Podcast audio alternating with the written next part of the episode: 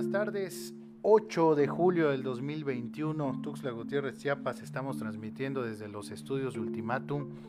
Gracias a todos los que se van a dar el tiempo de seguir esta transmisión, a los que nos van a escuchar en modalidad de podcast, a los que nos van a ver en la repetición y demás plataformas. Soy Gregorio Camacho y estoy muy feliz de darles la bienvenida a este programa Salud Mental y que estoy con una excelente invitada el día de hoy, alguien que aparte de que aprecio mucho, admiro mucho como, como psicóloga y terapeuta, además que también se dedica a la docencia, la psicóloga Daisy Matus. Hola, ¿qué tal a todos? Muy buenas tardes. Eh, gracias por sintonizar el programa, gracias a ti también por la invitación. Sabes que es recíproca la relación. Gracias, colega. Cariño.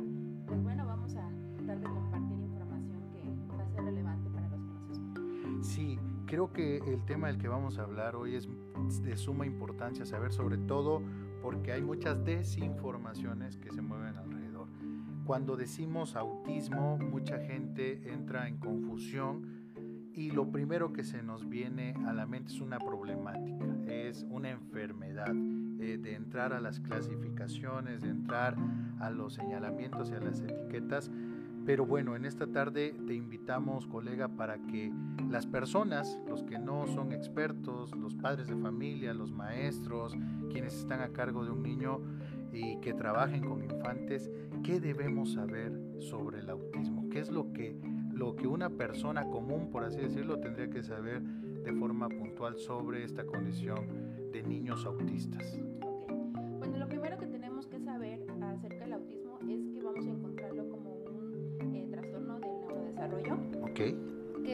va a presentar, o más bien podemos, si lo detectamos a edades más tempranas, va a ser un poco eh, más fácil poder trabajarlo y generar una conducta positiva en el niño y en el contexto.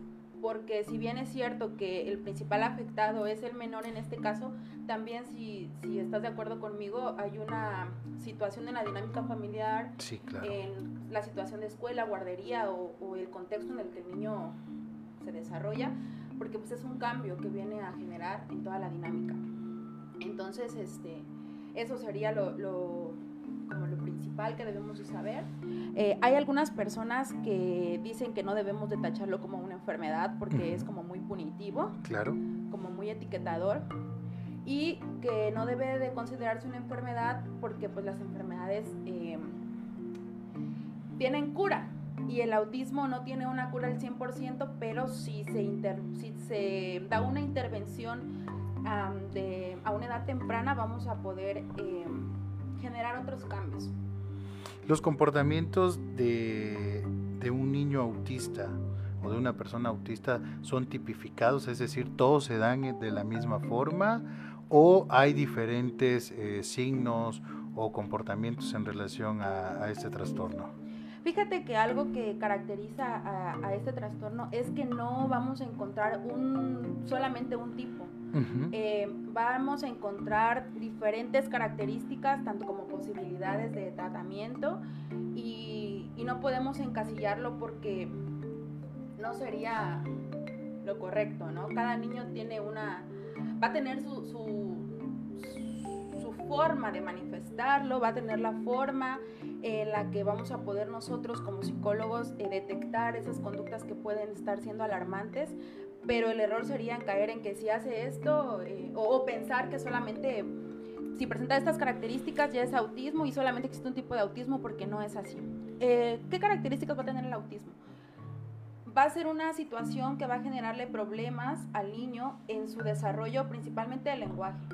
Es lo, lo primero por lógica, si no se puede comunicar de manera verbal o expresiva, eh, usando las manos, haciendo gestos, también nos va a generar un problema a nivel social. Sí, claro. Y eh, por último, lo más grave, pues va a ser una afectación en el aprendizaje, ¿no? Es decir, son como varias esferas en las que se presentan dificultades cuando esta situación no es detectada en edades tempranas.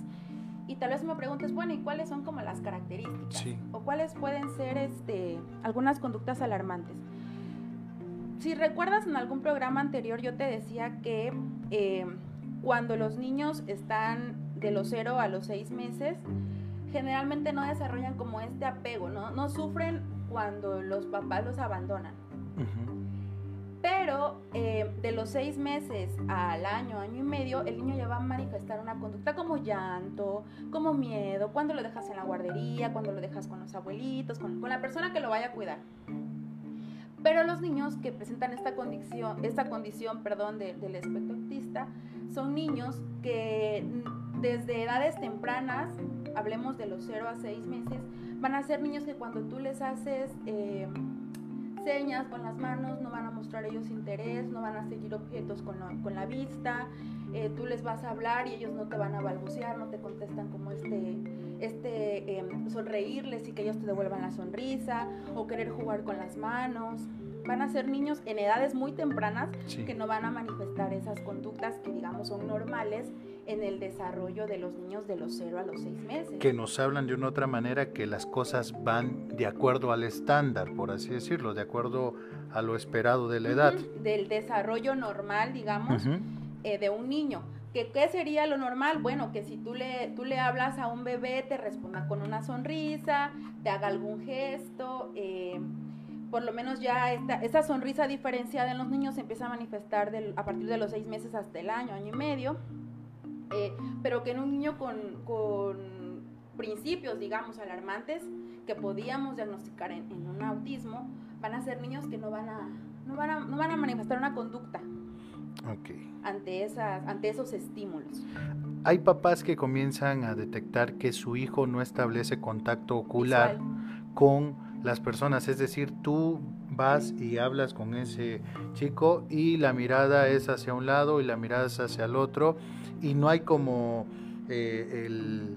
va más allá de la atención, va más allá de centrarse en, una situación.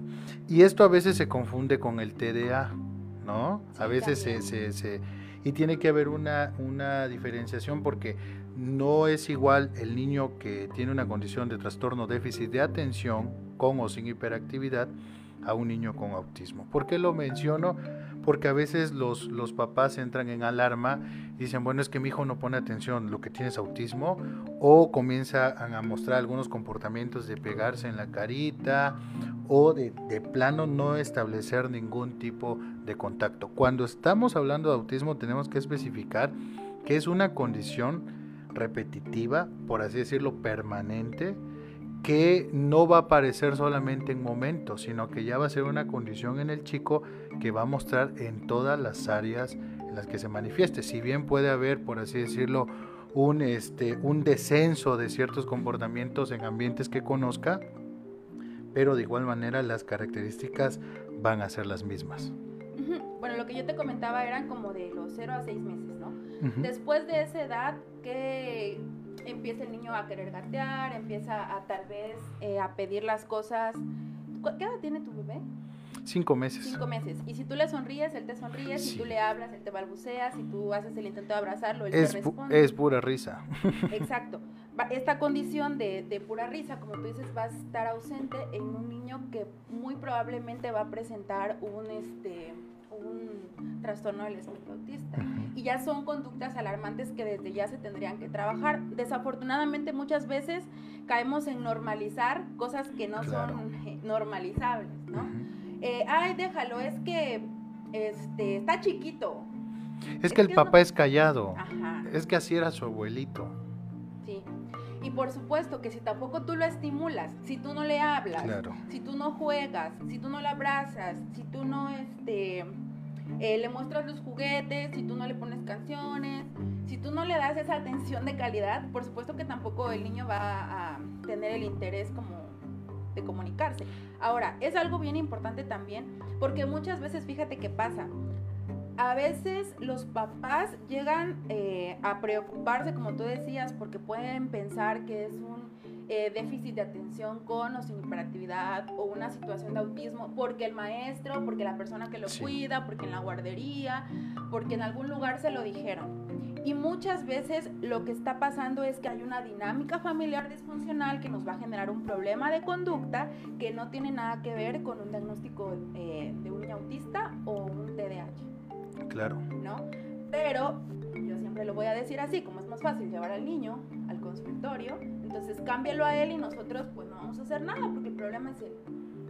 Y cuando tú le dices a los papás, no, es que aquí también es un trabajo que debe ser en equipo, vamos a a fungir muchos, porque para un diagnóstico como tal no solamente vamos a entrar los psicólogos. Claro, así es. Es un trabajo multidisciplinario, apoyados por el pediatra, por el paidopsiquiatra, este, por tal vez un terapeuta ocupacional. Eh, es muchísima la gama de expertos que tendrían que entrar.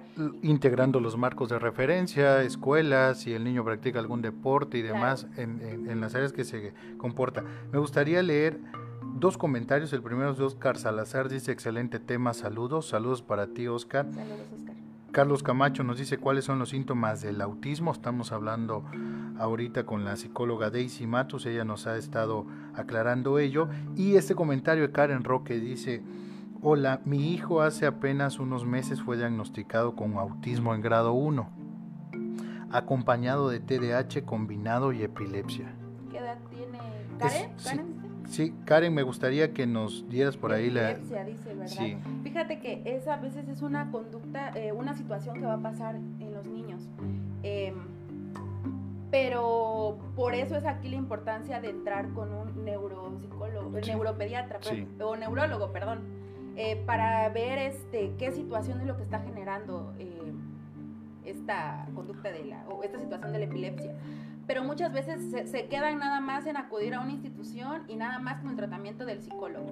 O nada más con lo que dijo el pediatra, o ni, ni el pediatra ni el psicólogo, el médico general. O a veces se confunde una cuestión queriéndolo abordar como una dificultad conductual cuando estamos hablando de una dificultad a nivel neurológico.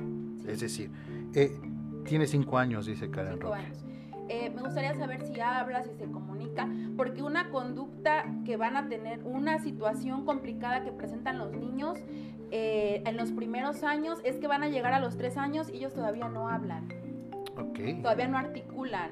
Eh, y si tú les hablas, ellos no te van a hacer contacto visual y van a tener como movimientos estereotipados, hacerse para adelante, hacerse para un lado, aletear, jugar con las manos o quedarse fijos viendo a algún lado.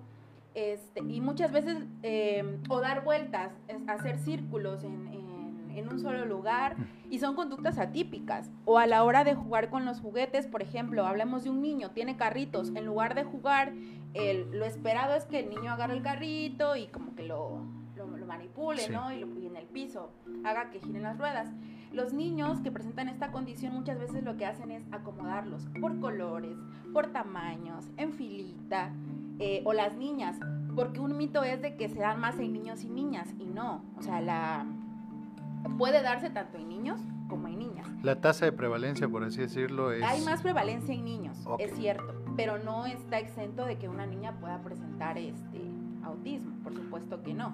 Es como si hablamos, por ejemplo, del suicidio. La tasa es de que los que más se suicidan son los hombres, porque no tenemos la cultura de que busquen ayuda, de que eh, se quejen o, se expresen. Claro. Sin embargo, también hay mujeres que se suicidan. Totalmente. ¿No?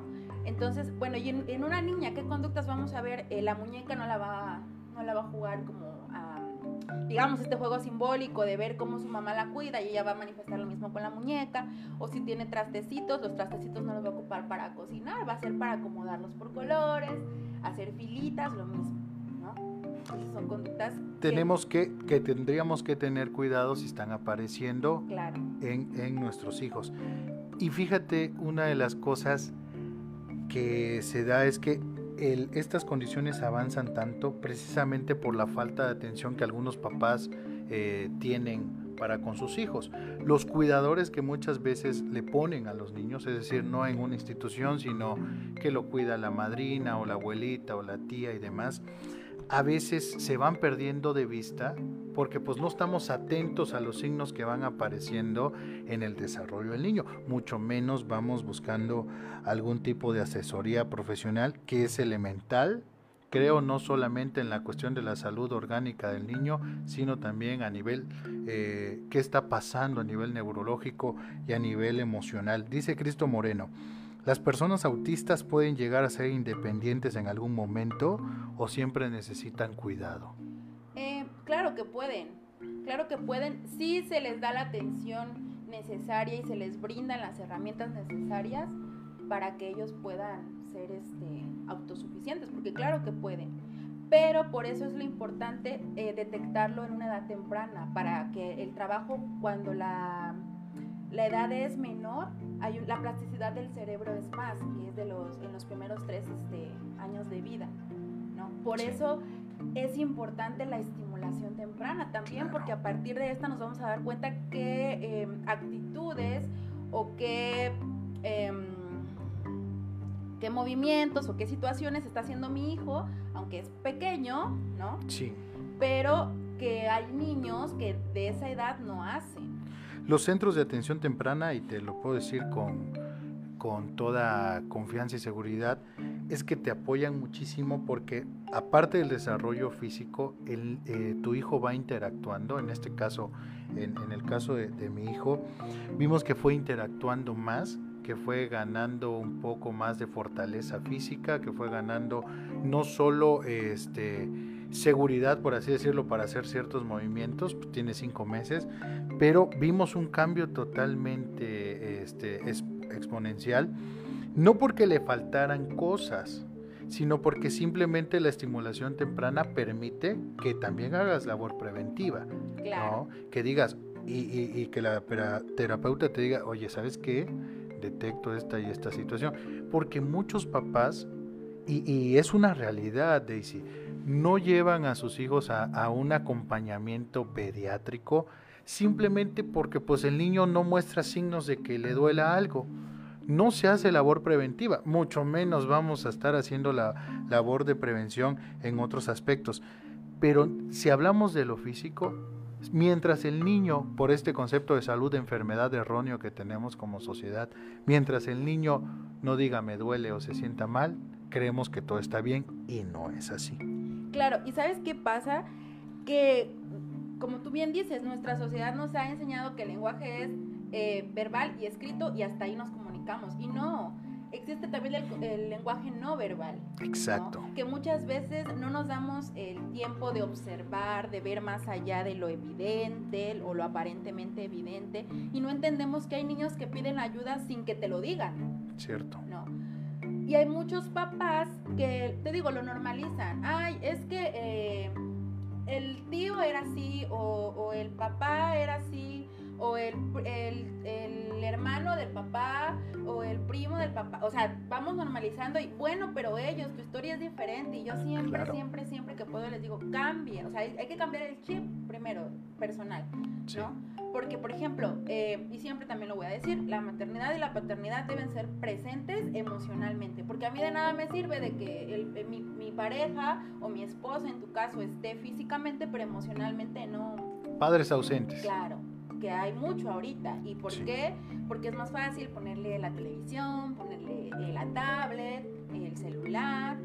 Ausentes no implica que estés físicamente presente. O sea, puedes estar, para que no nos confundamos, puedes estar físicamente presente, pero significativamente ausente. Claro, ¿cómo sería, por ejemplo, una ausencia, una eh, presencia ausente? Eh, vivimos en la relación de pareja, compartimos un espacio en común, una casa, eh, comemos juntos, desayunamos y salimos, pero no te pregunto cómo estás, cómo te sientes, eh, a ver hijo, ven, eh, juguemos, interactuemos, ¿no? Como esta parte emocional. A veces también estamos ausentes cuando, por ejemplo, el niño se cayó, llora y le regañas, o sea, en lugar de decirle, a ver, ven, este, ¿dónde te duele? Te sobo, te ayudo va la regañada. Y te dije que te sentaras. Y te dije que te iba a pasar eso, ¿no? Cierto. O sea, hay muchas cosas que tenemos que desaprender como sociedad y dejar de normalizar la violencia desde edades tempranas. Entender también entonces con eso que nos comentas que frente a una dificultad que presenta un niño, el abordaje tiene que ser integral. Por supuesto. Integramos a la familia, integramos a con quienes participa el niño porque a veces decimos, ¿sabe qué? Mi hijo está presentando dificultades de aprendizaje, arréglemelo, ¿no? Como si fuera un coche. Y te lo lleva. Tú, tienes un centro de atención en el que seguramente, digo, yo te conozco personalmente y sé cómo eres a nivel profesional y sé que eres muy puntual en las cosas que solicitas a, los padres de, tus niños. Pero estoy seguro que, te ha tocado, como me ha tocado en el caso de, la práctica clínica, que los papás de repente vean el espacio casi como una guardería, ¿no? Ahí le dejo a mi hijo y tú le dices, oiga, permítame, no se vaya porque también quiero platicar con usted. Es importante que usted no solo permanezca en el espacio, sino que se involucre en el tratamiento. Dice Karen Roque, nos comentaba hace un momento, es importante que estemos alertas como papás ante los cambios en la conducta de nuestros hijos y sobre todo acudir a los especialistas correspondientes, neurólogos, paidos, psiquiatras, especialistas en autismo. Muy, muy acertado y, le agradecemos mucho a Karen Roque las aportaciones en esta tarde. Una de las cosas que, que pasa es que cuando ya se da la situación, los papás dicen, bueno, ¿qué hago? ¿No? ¿Qué puedo hacer? Ya finalmente, ahorita con lo que dicen psicólogos, pues veo a mi hijo y detecto conductas similares o, signos similares a los que ustedes están narrando. ¿Qué tengo que hacer? la aceptación es el primer paso, ¿no? Y entender que hay una situación que yo como papá no puedo manejar, buscar ayuda. ese, es, ese es el primero. Según, ¿Hay algún tipo de tratamiento específico eh, desde la psicología para la cuestión autista? Sí, eh, muchas, muchas personas lo manejan desde lo conductual, ¿no? Pero como tú bien decías, al menos yo, eh, en la manera muy personal de trabajar, yo siempre integro a la familia, porque este niño pues, se está desarrollando en un núcleo familiar. Y tal vez sea de papás, o sea, hay una situación de papás separados, papás ausentes, sí, pero hay alguien que lo cuida y esa es su familia. Sí, es cierto él, es su familia y bueno, ¿qué tan, qué tan dispuestos están a involucrarse para que esto funcione. Porque yo siempre recalco, esto es trabajo en equipo. Y para que funcionemos va, va a entrar la psicóloga Daisy, pero también papá y mamá de, de, de, Pedrito y también Pedrito. Y entonces van a haber momentos en los que por supuesto la psicóloga solo va a trabajar con Pedrito, pero también otros momentos en que vamos a trabajar con los papás de Pedrito entender que muchas veces eh, lo que hablábamos en, presentaciones anteriores, que el niño viene a ser como la representación, como el síntoma de la familia, ¿no?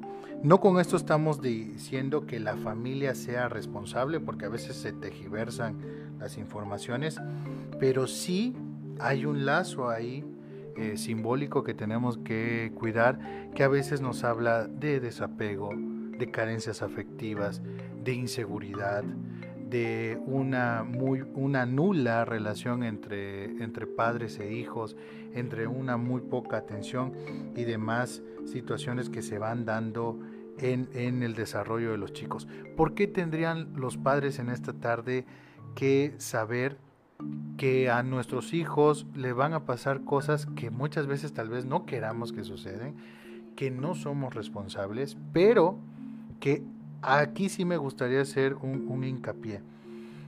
Aún no se, ha no se ha desarrollado puntualmente o claramente cuáles son las causas del autismo, pero hay algunos signos que afectan de forma común al neurodesarrollo. ¿Nos podrías decir cuáles son?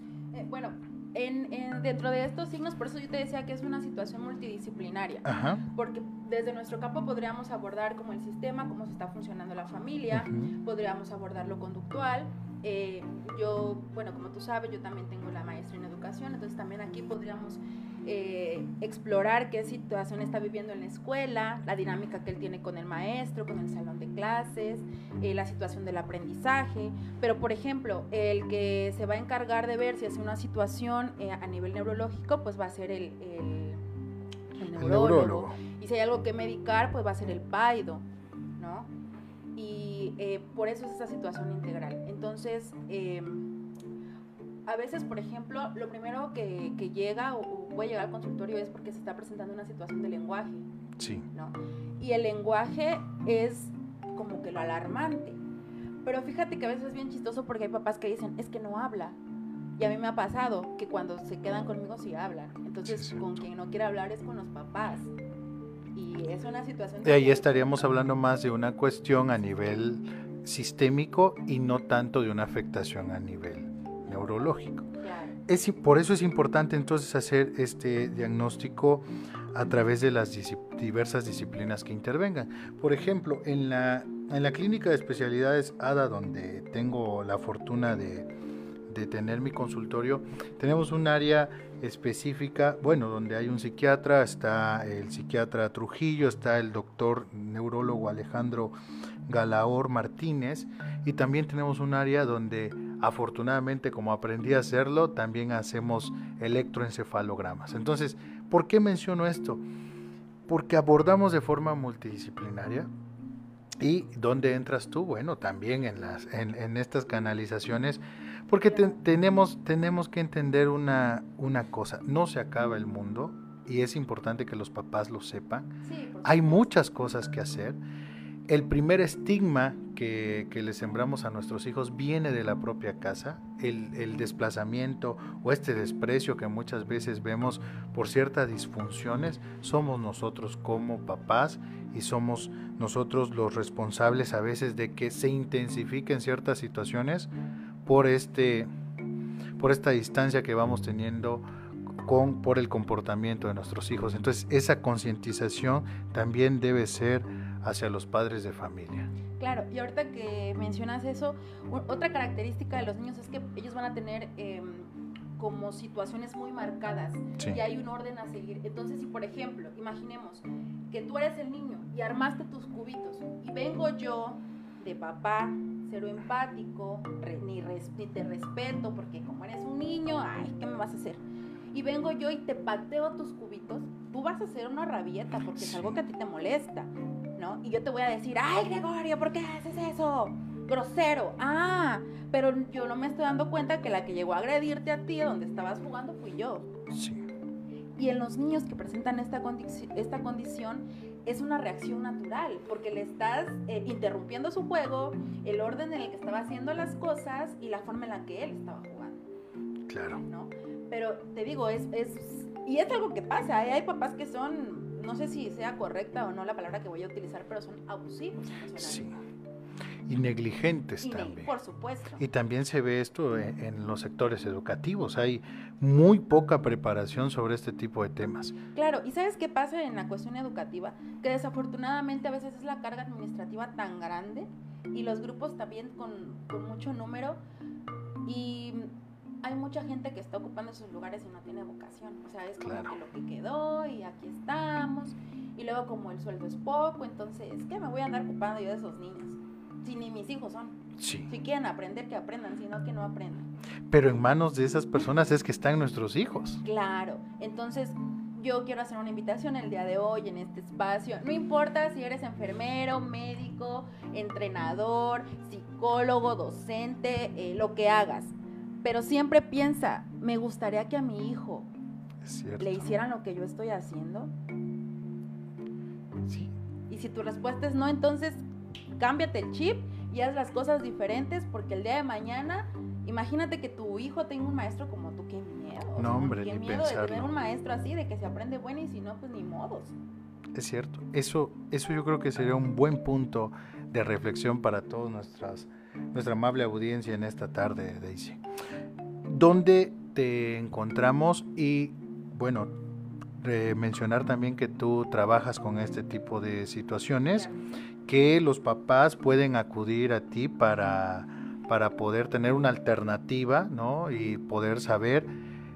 Déjenme decirles que la psicóloga Daisy Matus es, es una profesional que les va a decir podemos hacer algo o no está en mis manos hacerlo. No, eh, con esa seguridad y si el diagnóstico que establece es un diagnóstico puntual, me atrevo a decirlo con todas sus letras, ¿dónde te encontramos Daisy y que, en qué números los papás pueden acercarse para llevar a sus niños? Bueno, pues eh, justamente estamos próximos a hacer un año en este proyectito que se llama Bigots, Atención Psicológica y Educativa, en el que trabajamos desde la psicoterapia hasta el trabajo con niños.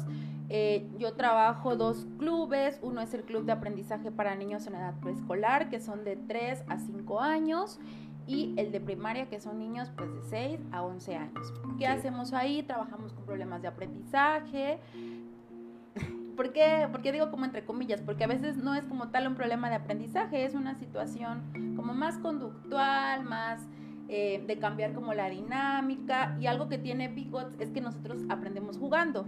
Ok. ¿No? Los niños no se dan cuenta que están aprendiendo, pero pues están aprendiendo a través del juego. Es algo que distingue a, a Bigots de tal vez otro centro.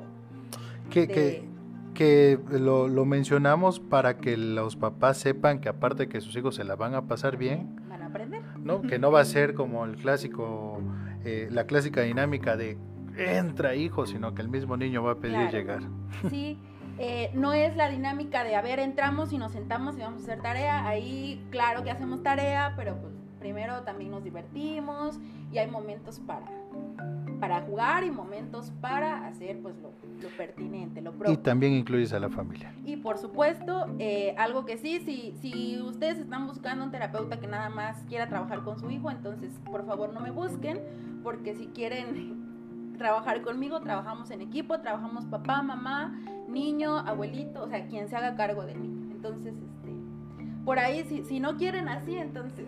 Mejor no. Mejor no, no pasa nada, pues hay muchos profesionistas, pocos profesionales, claro. entonces ustedes pueden elegir. Eh, también trabajo talleres para mujeres, para hombres. Eh, aprovecho tu espacio para invitarlos. Por eh, favor. Voy a tener un taller virtual el próximo jueves 15, me parece, que se llama Vamos a llamarlo amor, pero no lo es. Que está genial. Yo cuando vi Vamos a llamarlo amor, pero no lo es, dije, esto me suena, me suena. Sí, es un taller en el que trabajamos como eh, la parte de generar conciencia desde dónde nos estamos vinculando con estas personas, no solamente la pareja, también las relaciones, a veces entablamos relaciones abusivas. Eh, Cierto. También de amistad, entonces si anda por ahí alguna situación haciéndoles ruido, vengan al taller, puede ser virtual o presencial el día sábado 17 a las 6 de la tarde. Por eh, ahí también manejo talleres para trabajar el lenguaje oral, lenguaje escrito, eh, talleres em, de índole de aprendizaje. ¿no? Entonces, ahí pueden pasar a la página, van a encontrar ahí información. Bigots. Bigots, atención psicológica y educativa, pueden encontrarnos en Facebook. ¿Números de teléfono? Números de teléfono para WhatsApp 961-307-3219 y para llamadas 961 373-6663. Perfecto, ahí va a quedar el programa grabado. No se preocupen, papás, si dicen, ay, ay, ay, no lo logré copiar. Ahorita le regreso a usted al minuto 34, 25, ¿ves? Y ya puede eh, sin ningún problema ver este, los números de la psicóloga Daisy Matus y del centro en el que amablemente y muy profesionalmente lleva a cabo sus actividades. Y bueno, también recordarles, en la clínica de especialidades ADA hay atención neurológica, atención en psiquiatría, atención en psicología para niños de todas las edades. También tenemos, bueno, eh, para hacer diagnósticos de forma integral y multidisciplinaria. Así que vamos a seguir adelante. Trabajamos de la mano también con la psicóloga Daisy Matus. Y bueno, papás, eh, maestros, hermanos, compañeros, todos los que nos estén escuchando en esta tarde, siempre hay alternativas que para hacer. A veces se mueven muchísimos más mitos que la realidad de lo que implica la condición y le llamemos así condiciones. No digamos mi hijo está enfermo, no digamos mi hermano está enfermo, digamos hay una condición, pero hay algo que hacer con esta condición. Claro, como condición, cualquier condición puede ser cambiable. Claro. Siempre y cuando pues nosotros queramos y hagamos lo propio. Nos dio muchísimo gusto que estuvieras en los estudios de Ultimatum, Daisy. Muchas gracias. gracias por la invitación. Vamos a escuchar también este, este programa en Spotify en modalidad de podcast, entonces por ahí nos van a estar viendo para que saludes a nuestra amable audiencia. Nos escuchan nada más para ir haciendo algún ah, comercial, nos escuchan en Perú, nos escuchan en ah, Brasil, nos escuchan en España y también nos escuchan en Colombia, con lo que me gusta Colombia. No lo conozco, pero me gusta. y otros países. Entonces, eh, eh, hasta allá están llegando los podcasts y estamos muy felices. Y en Ultimatum somos casi 70, no, somos ya 70 mil seguidores pegándole a los 71 mil. Entonces, oh, muy bien, felicidades. Es, ha sido, y lo que viene. Y lo que viene. Vamos a llegar a los 100 mil, estoy seguro. Y bueno, Daisy, tú también ya eres familia Ultimatum. Muchas gracias. Así que aquí estaré. siempre va a ser un placer. Soy Gregorio Camacho, estuvo con nosotros la maestra y psicoterapeuta Daisy Matus. Nos vemos el próximo jueves aquí en Salud Mental. Muchísimas gracias. Chao.